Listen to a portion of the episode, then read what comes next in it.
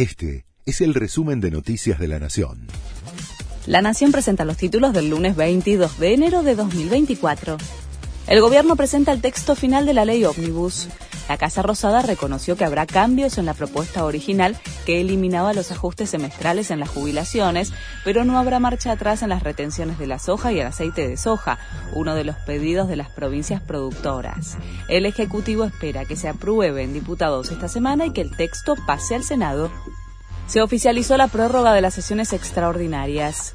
A través de un decreto publicado en el Boletín Oficial, el Gobierno extendió el periodo de debate del Congreso, que culminaba el 31 de enero hasta el 15 de febrero. La decisión se da en medio de las negociaciones entre la Casa Rosada y la oposición para lograr la aprobación de la ley ómnibus. El gobierno declaró el 2024 como el año de la defensa de la vida, la libertad y la propiedad.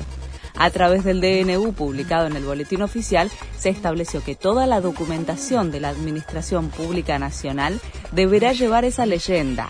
Se trata de una práctica habitual en la que año a año cada gobierno le otorga un sello distintivo al calendario que se inicia. Aumentó 60,5% los casos de dengue en una semana en el país surge del Boletín de Vigilancia Epidemiológica, de acuerdo a datos aportados por las provincias pasó de 10.056 a 16.141 infectados. La mayoría son casos autóctonos. Las autoridades piden reforzar las medidas de higiene ambiental y prevención de picaduras de mosquito. La ola polar sigue golpeando a Estados Unidos. Las bajas temperaturas, tormentas de nieve y lluvias violentas sorprendieron al sur del país que no está acostumbrado a este clima.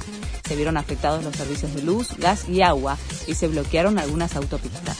Ya son 67 los muertos por accidentes viales o hipotermia. Este fue el resumen de Noticias de la Nación.